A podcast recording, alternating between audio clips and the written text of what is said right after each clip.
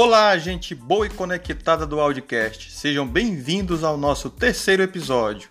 E o tema de hoje é: Quando confiança não basta, como a governança pode ajudar? Eu sou Wendel Abreu e estarei com vocês nessa jornada por conhecimento. Vem comigo.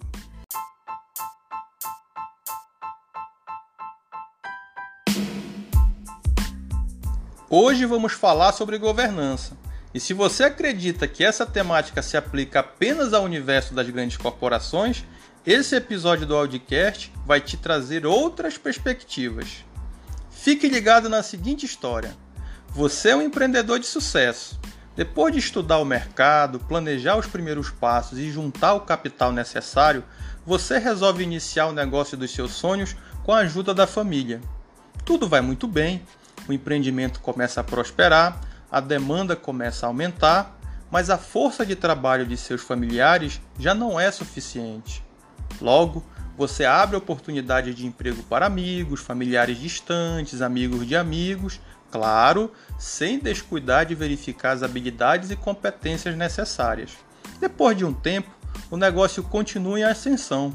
Novas admissões são feitas, você precisa delegar responsabilidades importantes e cuidar de atividades mais estratégicas.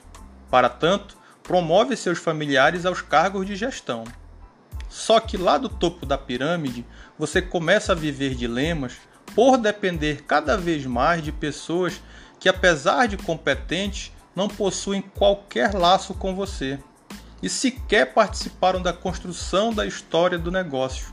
Além disso, seus gestores familiares têm feito escolhas e tomado decisões que você jamais tomaria. Porém, sua confiança neles é mais forte que os possíveis sinais de alerta. Veja só, como dono, tudo que você espera é que as bases que fizeram o empreendimento crescer sejam mantidas ou aprimoradas, e que os gestores, sendo familiares ou não, tenham capacidade de avaliar cenários e tomar decisões como se fossem o próprio dono, certo? A má notícia para você é que quanto mais a empresa cresce, mais difícil fica controlar os interesses que não se alinham com as expectativas do proprietário. A literatura chama as divergências entre gestores e proprietários de conflitos de agência. No popular, tem um ditado que representa muito bem essa situação. Os olhos do dono é que engordam o gado. Conhece esse? Não? Veja só. Quando os olhos do proprietário não conseguem cobrir todo o ambiente de negócio, tampouco as decisões que nele são tomadas, o que se pode fazer? É um dilema difícil. A boa notícia é que a governança surgiu justamente para alcançar esse sonho dourado de proprietários e para resolver os conflitos de agência.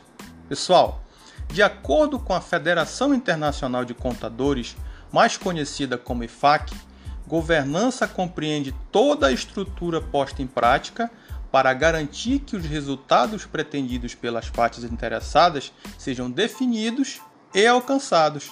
Em outras palavras, a governança existe para assegurar que a identidade da empresa será respeitada, que os negócios serão pautados em relações íntegras e que as decisões resultarão na perenidade do negócio. Em nosso caso hipotético, falamos de uma empresa familiar simplesmente para ilustrar dilemas e desafios enfrentados pelo proprietário à medida que ele se distanciava de atividades executivas.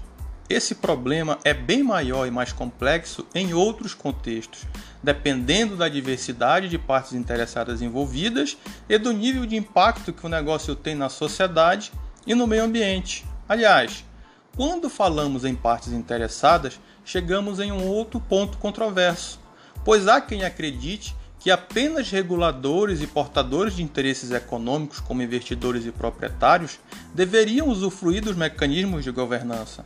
Porém, esse paradigma vem sendo quebrado gradualmente, abrindo espaço para que clientes, fornecedores, empregados e sociedade de maneira geral tenham condições de avaliar a forma como o negócio tem sido conduzido e o impacto desse negócio em suas respectivas vidas.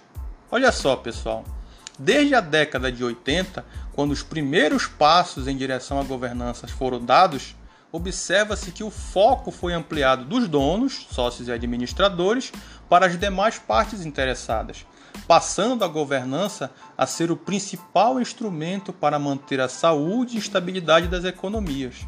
Além disso, a governança visa resguardar a integridade de ecossistemas inteiros, como por exemplo do sistema financeiro e da administração pública de diversos países. Importante essa tal de governança, não? Nesse contexto, governança passou a ser um assunto amplamente debatido e utilizado em diversos setores da sociedade, mas com diferentes significados dependendo da perspectiva de análise. As definições mais conhecidas no Brasil são governança pública e governança corporativa. De forma geral, governança pública compreende mecanismos que uma instituição pública usa para assegurar que suas ações estão alinhadas aos interesses da sociedade. Já a governança corporativa tem finalidade similar, mas se preocupa principalmente com expectativas e necessidades de outras partes interessadas, que são definidas de acordo com o porte, a complexidade e o segmento em que a organização está inserida. Normalmente essas partes são os sócios, conselhos, diretoria, órgãos de fiscalização e controle, entre outros. Agora, pessoal, muita atenção. No exercício da governança, os assuntos tratados muitas vezes são subjetivos, o que exige dos gestores capacidade de avaliar, fundamentar e julgar em estrito respeito ao propósito organizacional e às expectativas das partes interessadas. Logo, critérios éticos, princípios e valores da organização são essenciais, assim como um sistema de compliance que assegure que as estratégias traçadas e implementadas respeitarão os padrões de integridade e identidade corporativa. Aconselho você a voltar lá no nosso segundo episódio do Audicast para entender a importância do compliance e por que o tema ganhou tanta notoriedade.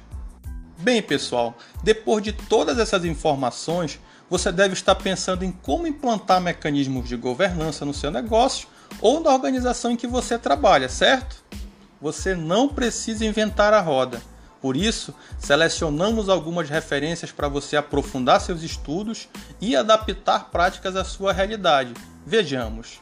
A primeira delas é o Código das Melhores Práticas de Governança Corporativa do Instituto Brasileiro de Governança Corporativa, IBGC, uma das referências no assunto.